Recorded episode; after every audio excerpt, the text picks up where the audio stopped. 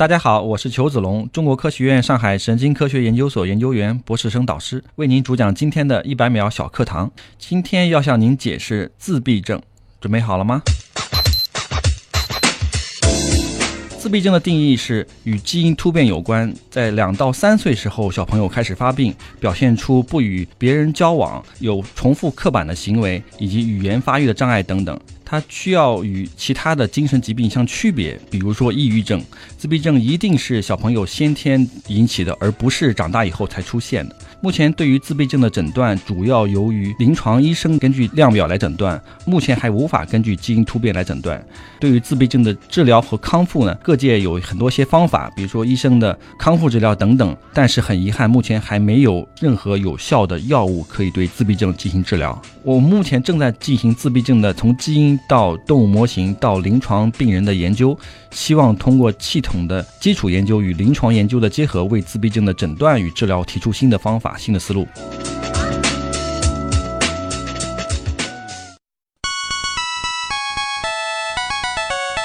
节目准备好了吗？正在将内容进行智能排列。嘉宾的情况呢？正在为您检索嘉宾的特殊喜好。不用那么详细吧？正在为您安装幽默插件。你这是在吐槽吗？正在为您更换全部文字素材。正在删除节目专业程度调低到百分之三十五。好了好了，马上开始节目吧。正在为您开启极客秀。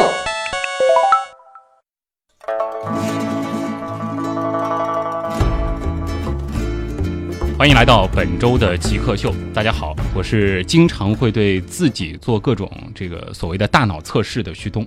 大家好，我是对各种实验动物做基因操作和各种测试的裘子龙。嗯，裘老师这个。说不定哪天可以研究研究我啊！好，那么今天我们请到的这个极客呢，是来自中国科学院上海神经科学研究所的研究员、博士生导师裘子龙啊。裘老师所从事的研究领域，其实通过前面的小课堂，包括我们刚才的这个自我介绍，已经很明显了。您是做呃神经科学的，是的。然后主要的研究领域就是大脑和基因的关系。对对，今天其实就有两个关键词了。对，一个是大脑，是的，一个是基因。对，好，那首先先进入极速考场，我们先来了解一下裘老师是怎样一个人。极速考场。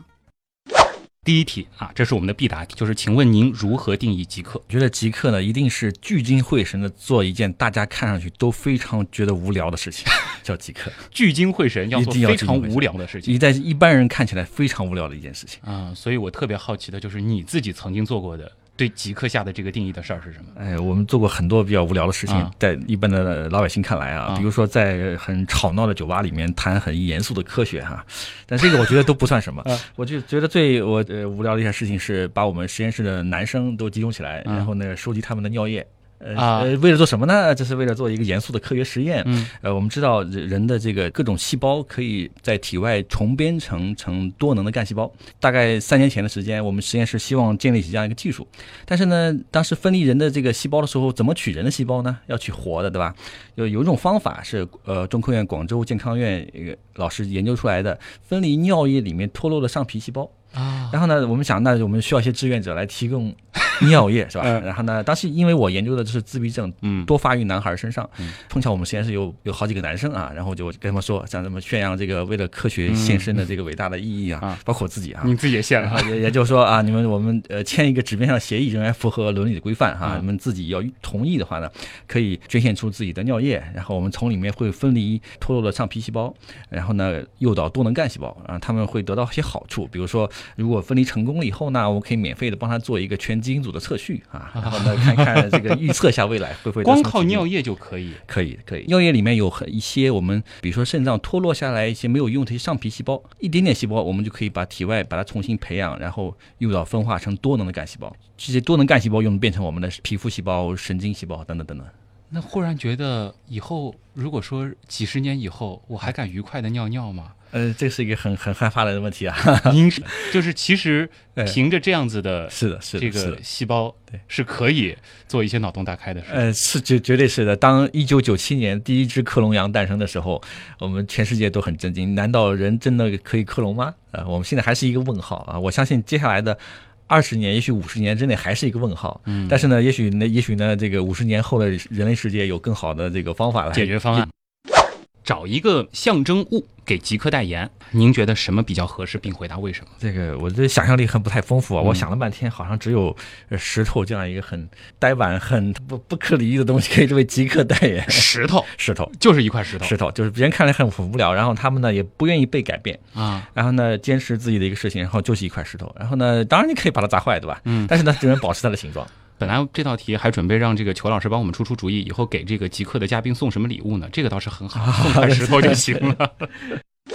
呃，下一题啊，就是平时喜欢看什么类型的书？我平时喜欢看两个类型的书，嗯一方面呢，我喜欢看一些科学方面的，比如说这个介绍科学史啊方面的，还有一些喜欢看一些历史书。嗯，呃，科学方面的书呢，我最喜欢的一本就是我大概本科毕业的时候，准备考研究生的时候，他们被翻译过来叫《复杂》。这本复杂呢，介绍就是一个蛮前沿的科学，叫做复杂科学，就是我们现在简单的什么物理啊、化学啊，包括生物学，嗯都是用用一种还原论的方法来解释我们的小看到的现象。这个复杂呢，认为是你不能用还原论的方法，面临的万事万物都是非常复杂的，你不能回避复杂性，你应该面对这个复杂性。但是呢，他这个书非常前瞻，大概十五年前出版的，我当时看了就被深深的迷住了。但是呢，十五年后了，那啊科学界呢仍然没有用他所说的复杂的方法来研究 其实他提供了一个新的思路。对对对，但是我看了思路呢，对当时我特别有帮助哈。啊然后呢，我把这本书后来介绍给我美国的博士后的导师，他嗯他都是第一次读，所以他呢我觉得很多时候也许。再过十五年哈，我们研究科学的方法真能到达复杂科学的层面以后，我们的科学的发展会更更快。会不会是因为人的这个认知上的这种局限，我们倾向于把事情简单化很有可能。还有一种方法就是研究手段的局限，啊？比如说他说你研究这个股市哪天崩盘，嗯跟大脑出现什么反应，其实都是一样的，因为这个股市也是个复杂系统，人大脑也是个复杂系统，你这个社会也是个复杂系统，你没法预测明天的股市是涨还跌。嗯我大脑呢下下一刻做出的反应也是不可预测的。但是怎么样来预测这个不可预测的事情呢？所以他提出了一些非常有意思的思路。所以我到我觉得也许呢，呃，当时还没有出现，现在还没有出现，但是啊也许再过五年到十年，当我们的人工智能呃这个实现到下一个阶段的时候，我我非常期待那一天的到来。就是类似于天气、股市这，样的混沌系统，是的，是的，是的，希望能够靠这个东西来解决。对对。电影呢？我最喜欢看一些很好玩的偏科幻的电影，然后我最个人最喜欢的是那个叫叫《Matrix》这个黑客帝国国三部曲，然后非常着迷。啊，嗯，第一部看，第二部、第三部，然后非常着迷，所以我还看了很多相关的资料。出的一系列对对，一系列资料，我我个人呢很喜欢几个主题，就是一个是啊、呃大脑的虚幻世界，嗯然后呢又是虚幻世界由计算机来掌握还是人来掌握，对吧？嗯一开始以为人是完全是被掌握的，后来呢人又反击，然后呢又涉及到不同的领域，对吧？嗯究竟是人主宰还是机器主宰？这个都是为人类社会以后确实要碰到的问题。既然这样，就加个附加题啊哎。如果说《黑客帝国》当中的这种脑插管技术可以实现，你愿意在后脑勺上凿个接口吗？这是一个非常严肃的问题。我当时这个药丸儿，对吧？如果我们是那个当时那个主角的话，我们会吃哪个药丸儿的问题？嗯我思考了很久啊嗯，啊、一度没有答案。如果很自私一点，我想选择一半一半哈。我既想体验这个真实的世界，又想体验一下的谁谁不想往美好的世界呢？是吧？就也可以去感受一下。对对，但这可能大都不可能。所以，如果实在不行的话呢，那我只好还是选择真实的世界。反过来就是说，如果我们生活的就是一个母体世界，对如果有人对给你药丸，你可能会很纠结，到底是非非常纠结。对，但是呢，我想我可能最后还是会选择吃那个真实世界的药丸。啊。知道您其实挺喜欢看这个一些这种这个科幻电影，然后有很多的这个超级英雄的角色，是的其实也都比较熟悉。对，那么所有的这个角色当中，你最喜欢哪一个？嗯，超级英雄的角色，我个人非常喜欢看的是，您说这个超级英雄的话，钢铁侠，啊他提供一种科技的天才，就是我觉得他把一个这个一个纨绔子弟哈，写成了一个科技拯救世界的天才。虽然这个题材很浪漫，呃，事现现实不大可能出现，但是我觉得给了我们很多一种憧憬吧。当一个人在真正是纨绔子弟的时候，对吧？但是他又又是科学上的天才，嗯，他怎么样来拯救这个世界啊？我觉得看完以后的这个，甭管怎么样哈，内心非常振奋，觉得这个世界还是非常好的。而且他是一个普通人，是的这个和其他的超级英雄是的，是的，是的，对，不能天生就是外星人的嘛。那那后来我们也我无无论如何也赶不上。呃，钢铁侠的确也是一个很典型的一个极客的形象、啊，是的，是的。有没有这个最崇拜或者是最感谢的人？科学界来说，当然有有一些科学家很崇拜哈、嗯比如说那个行业内一些科学家，比如说在呃神经科学领域内，最早那几个就是认识到神经大脑是是由电活动调控的啊，有那几个找到大脑最终奥秘的几个人，我非常崇拜。但是呢，这个因为那个太极客了啊，名字我就不告诉大家了。这个我最我觉得最感谢的人还是就是在这个科学的道路上，就是比如说第一个把我带入科学之门的我们的研究生、博士生的导师廖侃老师，呃，他第一个教我就是你怎么样做一个认真的科学研究，就这个是就把我领进门哈。我觉得这个是是应该是我目前最感谢的人。下一题啊，这个回答起来呢，可能稍稍有一点儿难度啊。哎，这个问题的前半部分是这样的，就是因为您是做这个脑科学相关实验的，是然后好像和我咱们之前来过的一位极客，他的这个专业还有点儿联系啊。哎那个李大力教授，不知道大家可能记不记得，他是做动物模型的，就是您的实验当中其实经常是会用到一些这样的这个动物模型。对啊，那就想问了，他们的这个成本高不高？嗯、我们经常用一些动物模型的话，目前呢，我们用的动物模型主要是呃叫啮齿类，嗯就是小老鼠，呃，包括小鼠啊、大鼠。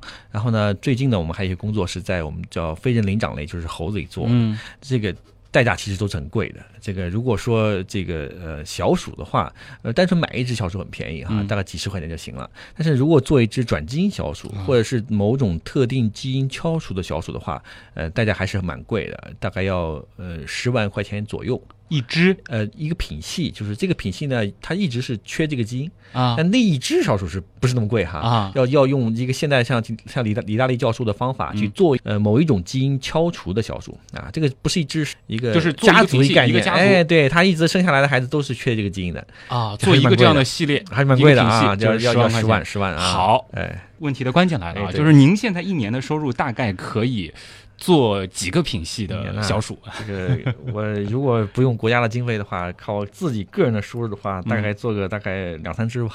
两三 两三只啊，对对这个数字已经非常的这个 精确了啊。好，也感谢这个邱老师的诚实啊哎。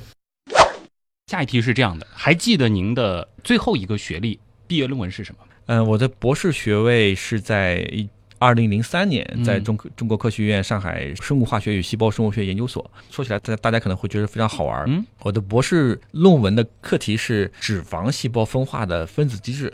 这个女生一听马上眼前一亮啊！是的，这个我要是还接着。不改行的话呢，现在估计早就发财了啊，收入能做七八个这种小销售了。对，所以当时呢，也是因为当时那个我老师廖老师呢，他在美国是学习这个糖尿病的，嗯所以当时呢，我们其实是选择不同的细胞的呃模型来研究细胞分化的机制。我们是研究一个非常基础的问题，嗯就是人的脂肪细胞是从哪里来的，哎怎么变成脂肪细胞的。嗯，对吧？这是一个非常基础的问题。当然了，如果这个问题研究的好，就会变成啊，我们因为它怎么来的，我们把它把它变回去哈，嗯把它变少是吧？那谁都想，这是一个更重要的问题了。博士生论文课题的时候就研究这个脂肪细胞怎么变来的。这个涉及到后面一个问题，就是说怎么怎么到现在这个课题哈，我不知道现在说还是哎或者说，这个留个悬念吧，因为我感觉哎，您之前提到的这个既和基因没关系，是的也和大脑没关系。对哎，怎么最后现在就是大脑和基因研究呃？，应该说跟基因是有很大关系的。啊当时的研究脂肪细胞分化的时候，我叫分子机制，嗯那个分子呢就是基因。啊，所以呢，等于是我在博士生阶段的时候受了呃比较严格的训练，学会了研究基因的功能，嗯就是我们研究基因在脂肪细胞分化里有什么作用。后来呢，我就变成了研究基因在大脑发育里有什么作用。这个转折咱们先留个悬念啊。如果不考虑其他所有的情况啊，什么情况都可以排除，最想做什么事情？您说是职业还是某一件本呃质的，事情？比如说经济的限制、家庭的限制，全部都可以抛开，对对对就自己做事情，任何事情都可以。目前最想做的事情还是跟科学研究有关的，啊比如说最感兴趣的就是收集足够多的自闭症的孩子的样本和他们父母的样本，做这个全基因组测序。我们现在正在做，然后呢得到一些线索，但是受这个财力的限制，啊，我相信呃有足够多的资源，我们是可以看得到，就是自闭症的孩子的基因突变究竟是怎么回事儿，究竟是呃什么基因导致的，他们父亲母亲为什么没有，孩子为什么会有？就这个呢，我们中国做这个系统的研究的还非常少，所以如果不受任何限制的话呢，我非常希望我们展开一点，就是几百里、上千里、上万里哈，这个东真的是很热爱科研。我开始想着，也许是比如说这个满世界旅行一下啊，或者说什么事儿都不用管，可以呃专心的这个玩一段时间啊，倒就是想能够把这个样本这个这个我觉得就是你所说的极客这个意思了。我觉得呃，当然玩我也想玩哈啊，但是呢，不光包括我，还有我们很多老师都是这样，你就会觉得他们是一些非常很多科学家哈，你会发现他们是一些非常无聊的人，就是你在 酒吧里别人在喝酒聊天，他们喝着酒居然在聊科学问题哈。然后我们感兴趣的事情也就是真是这些。那下一题咱们脑洞会更大啊，哎就是假定咱们极客秀节目组有一种通天的能力，能够实现你的任何愿望。对，呃，挑一个。我们曾经送过嘉宾去火星，去过国际空间站，选一个愿望，你想是什么？最想实现的愿望是我们能把这个已经携带有基因突变的呃，我们就不说人了哈，嗯我们这正在做的这些这些呃灵长类这些猴子，它已经携带突变了，那我们能不能把它们携带的突变变回来，来改变他们的行为？就是它已经是一个携带的个体了，是的，然后再把它变回来，扭转。对对，变回来对对对，这个其实如果说真的能够实现的话，你从治疗的角度来说呃，是的，是的，这是我的应该说是梦想啊啊，还有实现。这个有点狂野，但其实很美好的一个梦想啊。哎极客高科学。欢迎回到极客秀，各位好，我是经常会拿自己做一些大脑测试的旭东。大家好，我们是经常拿各种实验动物做基因操作和各种测试的裘子龙。嗯，实验的对象有着很鲜明的区别啊。今天做客我们节目的极客是裘子龙老师，他呢是啊中科院上海神经科学研究所的研究员啊，博士生导师。那么您的主要的这个研究的领域，其实前面已经说过很多次了，对是研究这个基因和大脑之间的一种关联。是的，能先和大家来说一下您主要从事的这个项目具体研究的是哪一方面吗？好的，呃，我们研究的具体的工作呢，呃，听上去是非常基础研究的，就是研究基因在大脑的发育过程中起到什么作用。啊，就这个是最基础的一个。我们知道，小朋友在成长发育的时候，我们大脑在经历着翻天覆地的变化。嗯啊，这种变化我们叫出生后的大脑发育。这种变化呢是怎样影响我们后天的各种的这个感知觉啊，这个视觉、听觉以及各种的学习记忆，是我们最感兴趣的认知能力啊。嗯究竟是怎么在这个幼年发育的时候被改变的？是哪些重要的基因相关的？啊，这是我们在研究的最基础的课题。与此相关呢，就是如果这些过程出现了问题，那么大脑会发生哪些疾病啊？我们选的呢，就是非常典型的一种儿童的神经发育性疾病——自闭症。嗯这个自闭症呢，就是小朋友一定是从小大概两岁到三岁就表现出正常小朋友就会喊爸爸妈妈，会跟小朋友玩，会跟父父母亲玩。那这个自闭症小朋友呢，就丧失了这些能力，他就不喜欢跟父母亲玩，不喜欢跟小朋友玩，还有一些重复刻板的能力，他语言发育也受严重的障碍。所以我们就想通过自闭症的儿童来研究有哪些重要的基因在大脑的发育中起到重要的作用。特别是这些基因呢，很有可能就是那些导致自闭症的基因。如果发生突变，就会导致小朋友产生自闭症。感觉上下他们是先天失去了社交的这个功能，是的，这个就是和基因有关。对，这个也是为我们提供一个很重要的窗口。比如说，在确定自闭症是基因相关的之前，哈，我们都不知道我们人的各种能力，包括社交能力，居然是由基因相关的。嗯啊，现在呢，我们从他们的自闭症小朋友的大规模的遗传学研究，已经发现了众多基因跟社交能力，然后重复刻板行为是相关的。嗯，说到怎么会这个认识乔子龙老师的，其实也是之前有一个跟您有关的大新闻啊哎，在科学界其实还是上过很多头条的，就是有一个猴子的自闭症模型。哎，当时也是有这样一个机会，我们的节目组是采访到了你，能和大家再来说一说这个到底是怎么回事吗？对这个大家提到的，就是我们做的这个世界上第一个自闭症的猴子模型。嗯这个呢，其实是我们很多课题中的一个啊，这是我们呃长期的这个基础研究的一环。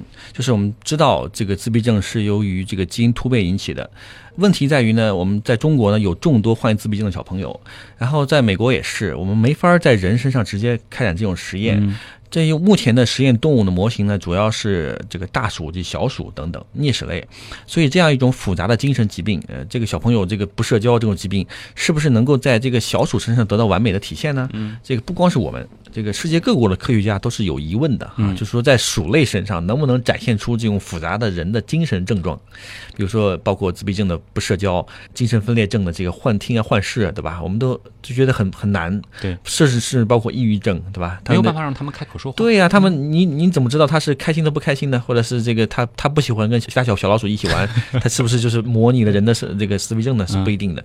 所以呢，大概也就从我零九年回国开始，这个我们就开始了这样一个工作。这个工作呢是在我们那个神经所的这个蒲慕明所长的带领下，因为他呢这个国际著名的神经科学家，嗯然后认识到，呃，如果我们能够在猴类身上建立，呃，当时是想广泛的，不管什么疾病啊，在猴类里建立神经系统疾病的模型的话呢，呃，会使我们国我国的科学家呢，在这个神经系统研究上呢，获得一个先机。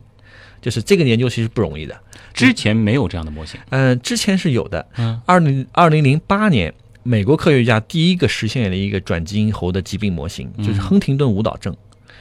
亨廷顿舞蹈症啊，但是二零零八年呢，大家知道这个美国是金融海啸，啊所以二零七零八年金融海啸，所以呢，当时美国的基础科研就是呃经费很受打击，嗯所以美国就基本上算是冻结了所有的转基因猴的研究。嗯然后呢，那个呃，我们的普所长就看到了契机哈。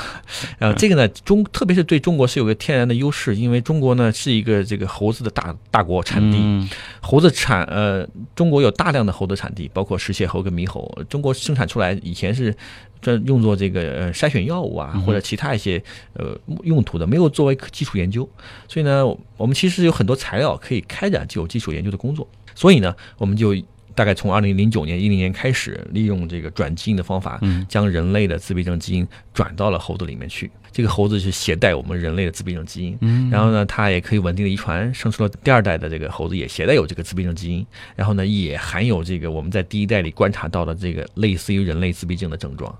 所以呢，这个工作呢历时了很久，因为我们要等待第一代。大家知道猴子跟、呃、它的这个非常长哈，有生产的这个周期五年所以呢，我们只有等到它第二代生出来，然后嗯也含有这个自闭症的症状，然后呢，这工作呢才得以完成。哦因为这工作呢本身呢，我们所有的科学研究呢，这个衡量科学研究的这个工作呢，都要通过国际同行评审的论文发表。嗯这工作一开始很重要，但是呢，是不是能够作为令人信服的自闭症模型呢，是很值得深入探讨的。所以呢，我们也进这工作也历时了很久的反复的修改。国际同行，包括国际著名科学家，他们提出一些问问题，怎样来帮助我们回答别人的疑问哈，更幸福的让别人认为这是一个自闭症模型。哎所以呢，这个整个修改就历经两年多的时间。哪怕猴和人有点像，它是群居的，有一些典型的这种社交的行为，是的但它还是不会开口说话。是的是的我们还是没办法从他口中直接得出他是自闭症。那我们是怎么确认他是自闭症的？所以这个呢，我们就等于是呃做了一个开创性的事情，嗯建立了这样一个自闭症的模型。首先呢，是从各种这个生理的呃这个指标，就是看它这个整个的生长发育跟这个呃正常猴子是不是一样。嗯然后呢，通过行为学的指标进行了多种行为学范式的观察。之前没有人定义自闭症的猴子会怎么样，对吧？嗯显然因为他们没有观察到嘛，所以呢，我们就用了很多种在人类里会看到的这个自闭症的范式，啊，行为范式来看这只转基因猴是不是不喜欢跟别的猴子一起社交活动、嗯啊，是不是表现出像人类自闭症患者一样的很高的焦虑的水平啊？因为很多自闭症患者又很焦虑，呃，以及他是不是有一些很古怪的认知能力？嗯结果表现的很有意思。他首先是确实表现出更高的焦虑水平，他很焦躁；还有呢，就是他表现出很很有意思的这种认知能力，就是他很刻板。就是我们会看得出来，这个呃非常刻板，不像优等生，也不像劣等生，但是他呢，在学习任务中呢非常刻板。更重要的是呢，反复的多种测试表现出他跟其他猴子的社交行为明显的缺陷。嗯，就是这种不同年龄反复的测试，呃，重复了无数次这个实验。而且这个和人类的自闭症对对对是非常相似非常相似的，就等于是把人类自闭症的核心症状，我们说的核心症状呢，就是人类自闭症的定义呢，基本上分为三个核心症状，一个是重复刻板行为，一个是社交交沟通障碍，第三个呢是语言发育障碍。当然，语言没法在人猴子里发现，但是呃，前两个核心症状我们都在我们的自闭症猴子里得到了确认。而且这个比较有意思的就是，之前在猴子当中并没有出现过猴的自闭症的行为，这个呢，只能通过天然的了。就目前呢，没有人没有任何人描述过就。观察到过。是的，是的，是的。研究猴子的科学家呢，呃，描述过猴子的类似于抑郁症的行为。嗯，呃，比如说一群猴子哈，就有一个他就很不开心，嗯整天待在角落里面。但是这个呢，有很多科学家认为他们是抑郁症，但是自闭症呢，确实从来没有人认真的描述过。这个其实带来一个有点脑洞的思考，哎就是那为什么人会保留自闭症的基因呢？您提这个问题非常重要，是我反复思考过的。啊我有这个想法，不知道成熟不成熟。就是我们曾经脑洞过，就是究竟这个自闭症是不是人特有的？我个人倾向于自闭症，也许真是人特有的，而是猴子自发不会出现的。我们目前呢有一些初步证据哈，我们跟那个呃，我们中科院的叫马普计算科学研究所的所长，他是他是俄罗斯人啊，卡托夫奇研究员呢，他有些工作发现呢，有一些基因只有在人身上有特异性的一些基因进化啊，这些基因进化呢，这个猴子上都没有，只有人才有。这些基因呢，就跟自闭症的这些基因呢相关。但是呢，目前呢，我们还不能说哈，这个只有人类里有，猴子没有。啊但我个人倾向于认为，好像这个自闭症是人类进化里面漫长的人类进化里面一个很重要的链条，就是它很多特质。嗯、你别看自闭症，他小朋友他不喜欢社交，但是很多他特质是很重要的呀。比如说他很聚精会神，外界的环境他不管，他就埋头做一件事情。所以有人说他很重复刻板，对不对？那他们的记忆力很好。那他就埋头坐在做同一个事情，就像《阿甘正传》里面阿甘一样啊啊。所以我觉得这些呢，都像是这个人类社会特有的啊，一般动物不会有，因为动物如果有这种，它自然淘汰掉了，对吧？如果有一个猴群里有一个自闭症的猴子，它大自然里肯定就被肯定就淘淘汰了了。是但人类社会呢，它需要这种在众多分工的这个人类社会里面，你可以找到自己的位置的。所以呢，这个自闭症的基因就被留下来了。然后呢，在那些自闭症的基因里面，如果太严重的，就是说我们看到很严重的自闭症的小朋友，对吧？那可能是这个走过头了，啊就是说他呢严重影响了小朋友的生活了，对吧？他完全没法呃跟别人交流。嗯，但是我们每个人谁敢说自己没有点这个在有时候对心智呢？其实可能都有这样子的一点特质，哎是的适当的时候是的，是的，是的，是能够帮助我们人类社会更好的对对，往前走。这是我一些想法。是的。哎，这您的想法，但感觉还挺有那么让人寻味的地方的啊。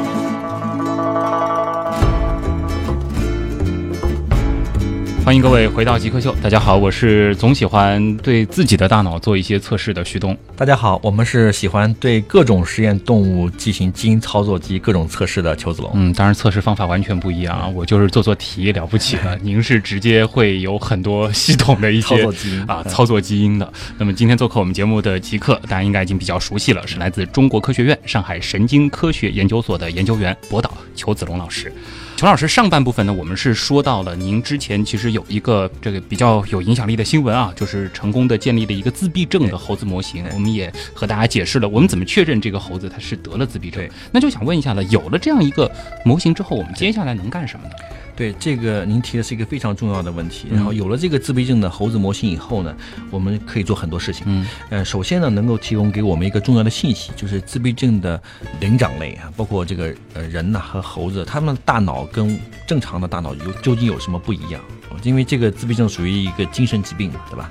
这个数据呢，目前在国际上是很难得到的。因原因是因为呢，呃，自闭症的小朋友，因为他很不听话，他很难很安静的在一个这个我们叫脑成像的一个机器里面去待上一个小时的时间，所以呢，我们无法用高精度的脑成像技术来发现他们大脑中究竟产生了什么问题。啊，对不对？这是一个非常重要的问题，我我们都不知道他们大脑里发生了什么。而相对于其他疾病呢，相对于精神分裂呢，我们都是很容易得到的，因为他们都是大人，嗯呃相对于可以比较容易安静哈。这个自闭症小朋友我们是不知道的，但是这个呃猴子呢，呃我们做的自闭症猴子模型就可以进行很高精度的脑成像的研究啊。这个研究初步的测试我们已经完成了，嗯正在分析他们的脑成像的数据。得到了这个数据，我们能做什么呢？也是给能给我们提供一个很重要的线索。如果携带有一个自闭症的基因，他们的猴子的大脑结构出现什么变化？我们正在做的事情就是，如果发现了什么地方出现了异常啊，比如说我们现在发现某一个脑区啊，比如说前额叶或某个脑区出现了连接的增强和减弱，我们可以做什么啊？这个就是说我们提供一个探索自闭症治疗方法的一个模型，这是我们所有做猴子模型最重要的一个希望。自闭症如果说按照现在的这个研究结论，它是由基因决定的，对，那还有可能在后天有改善吗？一个肯定性的回答是有可能，有可能啊，非常有可能。嗯呃，原因是因为呢，我们知道这个基因是引起这个我们大脑发育的这个产生变化的重要的因素。嗯其实我们大脑发育的方方面面都是基因引起的。对于我们的自闭症猴子来说，我们给它引入了一个一个自闭症的基因，它们大脑结构发生了变化。我们接下来呢，可以用几种方法来尝试，可不可以改变它们。第一种方法呢，就是我们现在在神经系统疾病里面用到一种叫做深脑电刺激。嗯猴子呢，作为一个灵长类的一种的，跟人的脑结构是非常相像的，所以呢，我们可以摸索这个猴子大脑，通过我们的自闭症猴子模型上进行测试，给它哪个脑区进行刺激，也许呢就能够改变这种症状啊。比如举给您举个例子，就是之前的这个深脑电刺激可以有效的。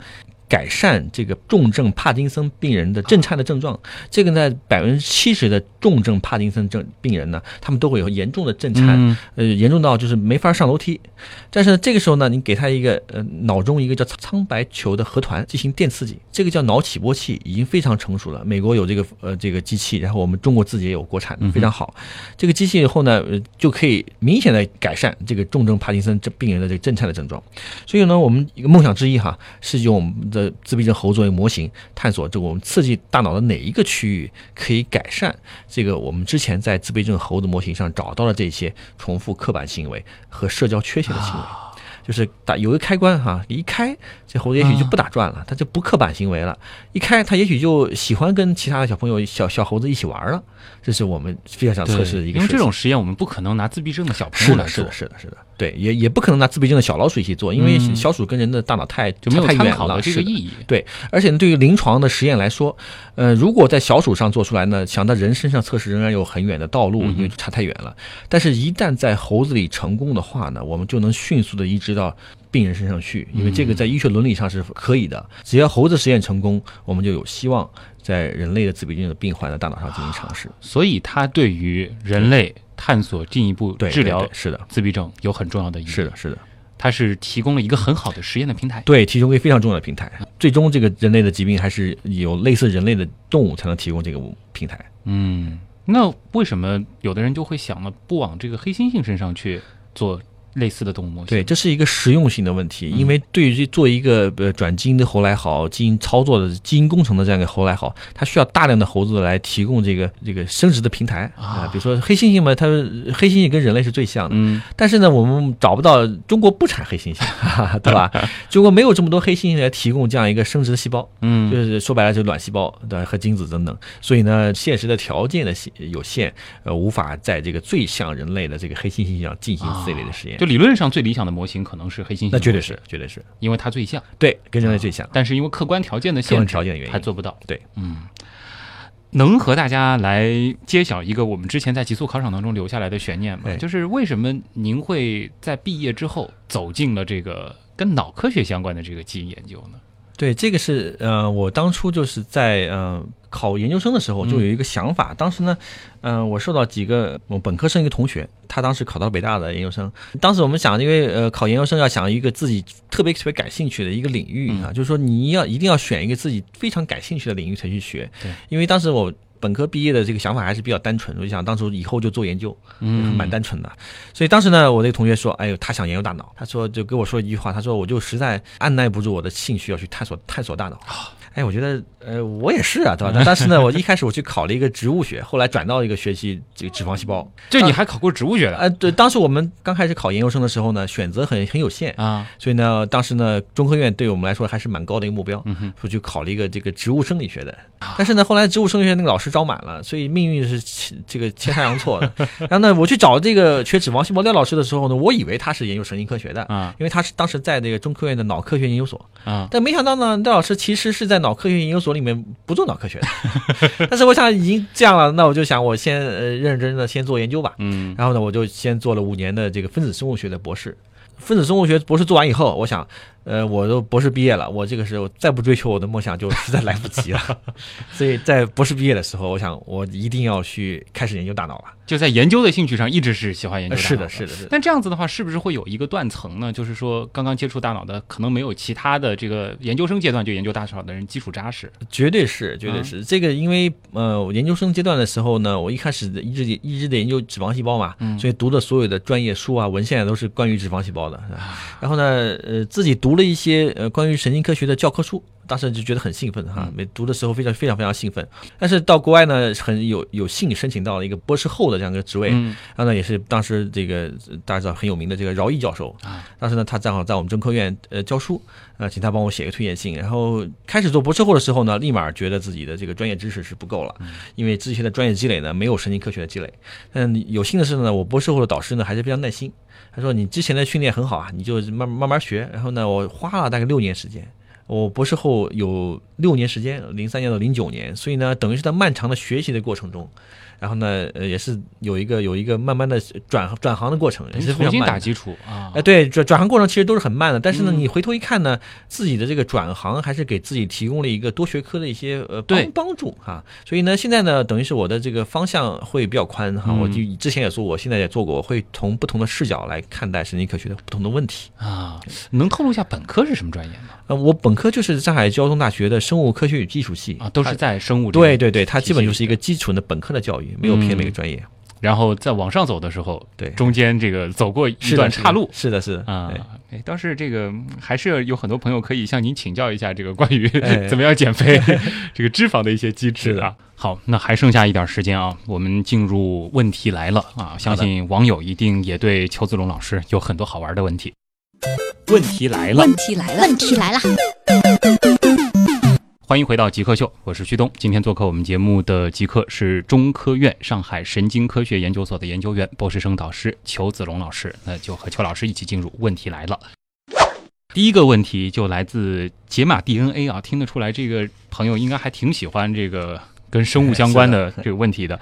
他说：“为什么我们会丢失童年的记忆？这个神经系统发育与身体总发育基本一致吗？”好的，谢谢这位网友的问题。呃，第一呢，为什么我们会丢失童年的记忆呢？因为我们知道，我们大脑发育是在一个不断完善、不断成熟的过程。嗯，我们基基本上三岁之前的这个大脑发育是非常不完善的，所以大脑的整个的这个神经连接、神经环路都是都后期才完善的。比如说，一个是呃上小学的时候，第二个期是青青春期的时候，嗯大脑的发育整个就像被重新塑造了一样。啊，所以呢，我们童年的记忆呢，那些大脑结构呢，我们的解释是储存那些记忆的神经神经环路结构可能就被重塑掉了，就被重塑掉了。重塑掉了，我们就很难记起来我们三岁以前的事儿了。对，也许某些特别深刻的事儿还记得，这是就长期记忆怎么储存、怎么提取的问题。这个对于长期记忆、遥远的记忆怎么被储存和怎么被提取呢？这个我们有些假说哈，但严格的说，在人脑里我们还不知道，我们确实不知道遥远的记忆是被储存在某一个脑区在什么地方的。有可能在，有可能也像硬盘一样的，这个区域被清除了以后，被写上新的数据了，它对对就没了。对对对，这个很是一个很有趣的科学之谜哈。嗯我们的远长远的记忆储存在哪儿？因为我们不断都找不着，所以有些科学家认为，那干脆就也许被储存在大脑的这个很多地方哈啊，都是分布式分布式存取的。嗯，所以神经系统的发育呢，与身体总体发育基本是一致的，但是仍然要偏慢一些。因为我们大脑发育呢，就是我刚才说的，一个是上小学的时候，一个青春期的时候，整个大脑的发育要几乎又被重新塑造了一样。所以那个时候呢也蛮重要，啊所以在身体发育呢，基本上你就慢慢走一个不会有加速也不会减速的过程，所以这个是一个不一样、不太一样的过程。所以说这个青春期的时候是人形成三观的时哎候，很多叛逆还是有嘛道理的。对是是很多时候产生。哎这个时候大脑是又经历了一次重塑。对对对，就具体三观怎么变化我不知道，但是呃，比如说这个从这个观察这个以动物模型来看的时候，啊因为你人是很难看嘛，嗯，动物模型来看的时候呢，生育年龄成熟前和成熟后呃是有很大差别的。下一个问题其实感觉和上一个问题有点关系啊，来自清风飞扬，他说，据说人的这个大脑啊，第二次发育和可塑期是在二十到二十九岁，过了三十岁就再也无法成为自己想要成为的人了。像我这种逼近三十岁的感觉还有点小遗憾啊，这个说法有道理吗？嗯，我可以肯定的告诉您，这个说法完全没有道理，毫无科学根据，完全没有道理好样的道理。呃，我只想说一点，比如说我们经常有一个话有一句话叫“活到老，学到老”。嗯，我相信我们的大脑呢是一直有发育和可塑能力的，绝对不是说呃有什么二十到二十九岁有一坎儿就过了就没有了，绝对不是的。但是呢，有些差别仍然是有，比如说我们在小学的小朋友的时候，十岁之前的时候，我们的记忆力是超强的。对呃，那。机械记忆能力，我们到三十岁以后呢，像我现在啊都四十了，那机械记忆能力确实是不如以前了。但是呢，您对这个逻辑能力的推理能力以及联想能力，肯定是比以前还要更好的，因为你具有更丰富的经验。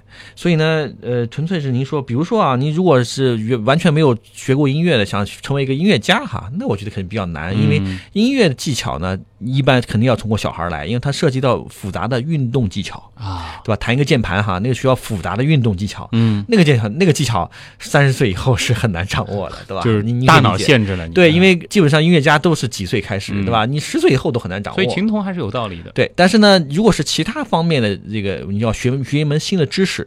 呃，掌握一个新的能力哈，呃，咱不说这个运动能力，新的能力，这个跟年龄是没有关系的啊。我还出现过更老，这个三十岁、四十岁、五十岁，他都可以去再读一个博士，呃，或成为一个专家，这完全都是有可能的。因为这个时候我们的推理能力是的，是的，会比原来要强很多。对，再加上我们有很长的这个经验的积累，对，能力是更强的啊。那如果说像是学语言呢，可能有的朋友后悔小时候这个语言没学好。语言的这些问题呢，就要看个人的兴趣，对吧？如果是我们小时候学语言，是不是有时候真是喜欢学呢？也不一定是吧？又要又要考试嘛，对吧？如果是长大以后，我们现在呢，我想学一门新的语言，我是对它很有兴趣，我相信也是完全不成问题的。嗯，我见过很多很多人三十岁以后可以学很好的语言啊。不过我身边好像也有这样的例子，是的，这个三十岁之后完全接触一个新的语言，现在当母语一样来使。是的，是的，也有啊，所以大家不要灰心。对。万万没想到，哎呦，这个问题感觉挺高大上的啊！说什么是神经多样性？然后如何看待二零一六年世界自闭症日的主题“神经多样性”这一提法？呃，首先我呢非要要非常感谢这位万万没想到朋友提出的这个万万没想到的问题啊！嗯、您提的这个神经多样性是我个人目前非常感兴趣的一个问题，非、哦、因为他呢，就二零一六年你也知道，这个自闭症日的主题是神经多样性，嗯、他的意思呢就是把过去的对自闭症的看法有一个改改观，就是自闭症呢不原不完全是一个不好的病症了，他认为是就是我们每个人身上都带有一点。特质，然后呢，到自闭症的小朋友，他身上有一个严重恶化的过程，所以呢，这个呢有一专门有一本书，他专门在研究这个神经多样性。我个人刚刚买来，它是种英文书，名字叫 Neural Tribes。嗯我刚买来，我正在读这本书哈，我我读完翻译一下。哎，我我这本书呃读完哈，再跟您交流这个 神经多样性的事儿啊，谢谢您。啊，喵呜大人问啊，这个想问一下，现在这个基因测序的瓶颈主要在哪里？是精度还是速度？啊，我个人认为是精度。嗯，呃，就技术来说呢，现在呃，人类基因组的重测序已经速度已经非常非常快了，但是呢，我们还难以完成高精度的大片段的测序。但是这个呢，我并不是很担心，因为我们技术发展的技术控们啊，这个技术的极客们是非常了不起的。是，他们一些技术我都搞不搞不懂，嗯、所以他们会呃不停的研究新的技术来突破这个技术的局限。嗯，所以呢，技技术的极限呢，在一次被又一次的打破。所以我相信呢，在为了接下来的五到十年以内的，我们基因测序的能力又会再上好几个台阶。嗯，到那个时候我们能干嘛呢？我们会会很快知道每个人不同的基因怎么组成的。现在做一个全基因组测序，还是相对于要花几千块钱。嗯，啊，这个一万一万人民币之内。这原来已经不能想象了哈，一万人民币之内是这个一千美元，国外说，但是呢，这个精度还是不够的，说出来了，所以我希望这个精度能再次提高，也在未未来的五年之内就肯定会实现，所以呢，我们就会准确的知道我们每一个基因组的，我们每个人的不同的基因组，每个人的基因组里带有那些微小的信息都会知道。那个时候，一些遗传病，或者说可能未来几十年会展现出来的一些问题，就能提前预知，会更被容易、更容易的被检测到啊。那我就可以预防了，会提供更好的，特别是对自闭症这样一种复杂的精神疾病呢，能提供更好的这个探知的手段。人生导师的这个问题，好像我们前面简单的聊过啊，他就是问自闭症可以被治愈吗？如果说可以和不可以，我给出的答案。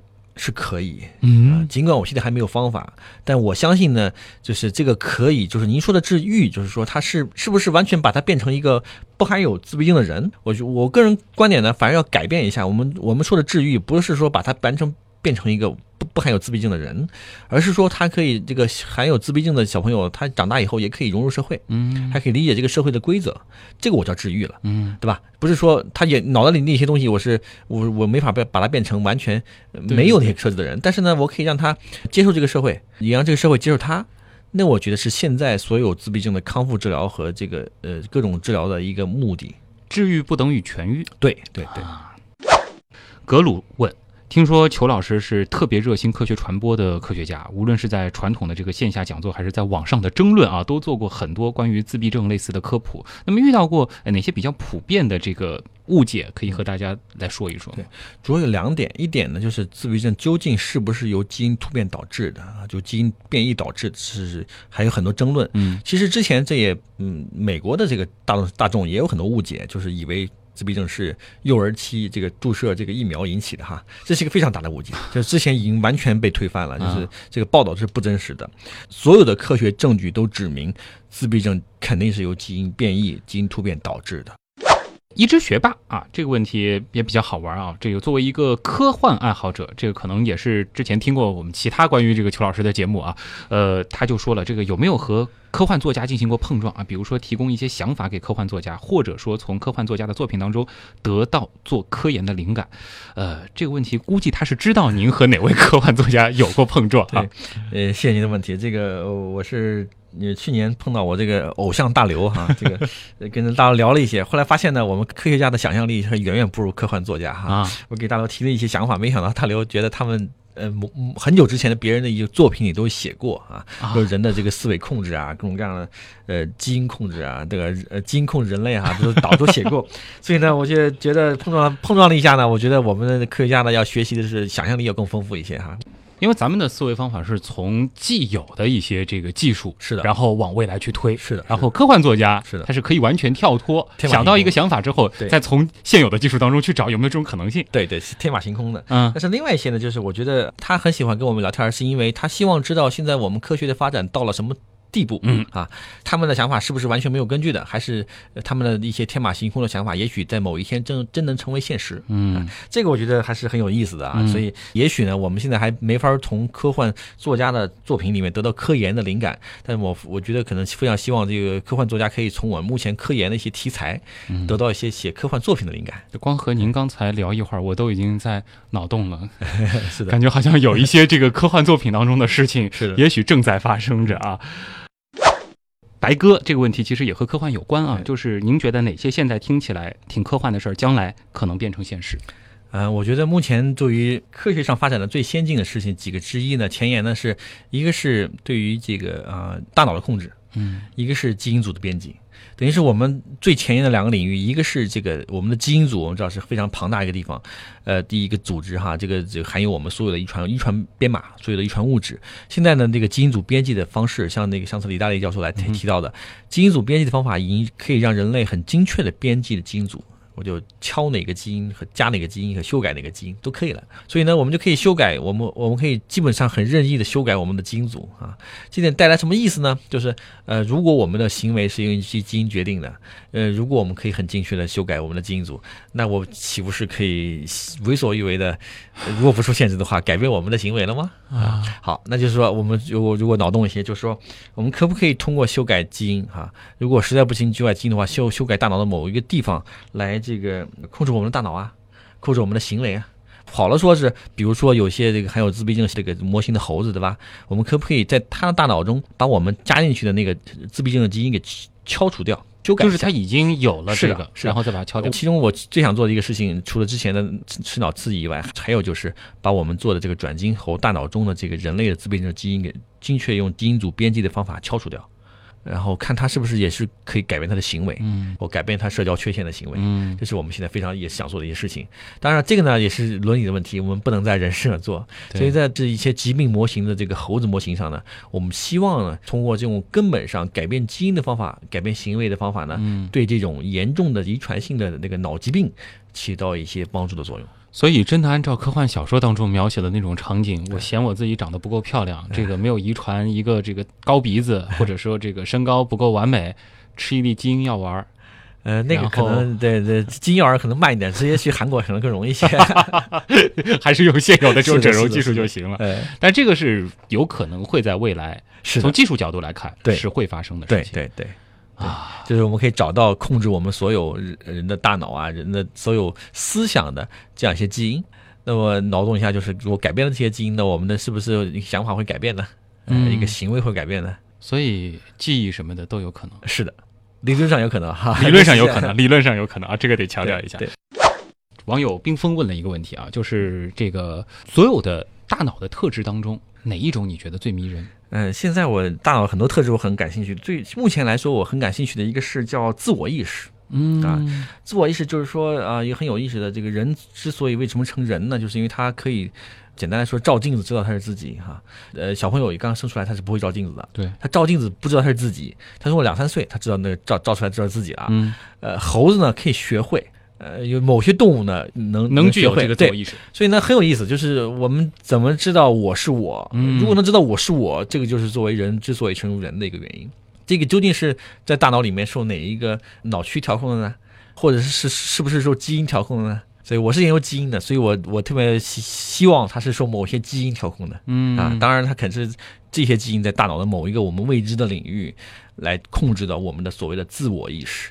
所以我目前觉得呢，这个特质呢，大家最感兴趣的无非是人之所以为什么成人嘛。嗯，所以呢，也许呢，这个自我意识就是控制人之所以为什么成人的一个最重要的原因。嗯，那么类似的还有一个关于这个自由意志呢。哎，呃，但自由意志的，我觉得是科学科学上一个很难定义的啊啊，就是比如说自由选择，那是不是每个人做的选择他叫自由意志呢？嗯是吧？与此相比呢，就是如果只是做一个抉择，人可以控抉择，那所有动物都可以控制抉择，嗯是吧？所有动物也它也可以有自由意志吗？是吧？所以呢，我们希望找出一种就是只有人会啊，其他东西都不会的。啊不是说我们人好哈，就是说这东西就是让我们真的觉得，这好像终于发现为什么人可以统治这个星球，而其他动物不会了。所以这个是可以从基因上我希望哈，从大脑里对对对，啊我很感进一步去是的，是，探寻。是的，好的，也祝愿这个咱们的邱老师啊，在未来能够探索出一些接近真相的答案。谢谢。好，那也再次感谢来自中国科学院上海神经科学研究所的研究员、博士生导师裘子龙老师做客极客秀，谢谢您。谢谢大家。以上就是本周的节目，我是旭东，咱们下周再见。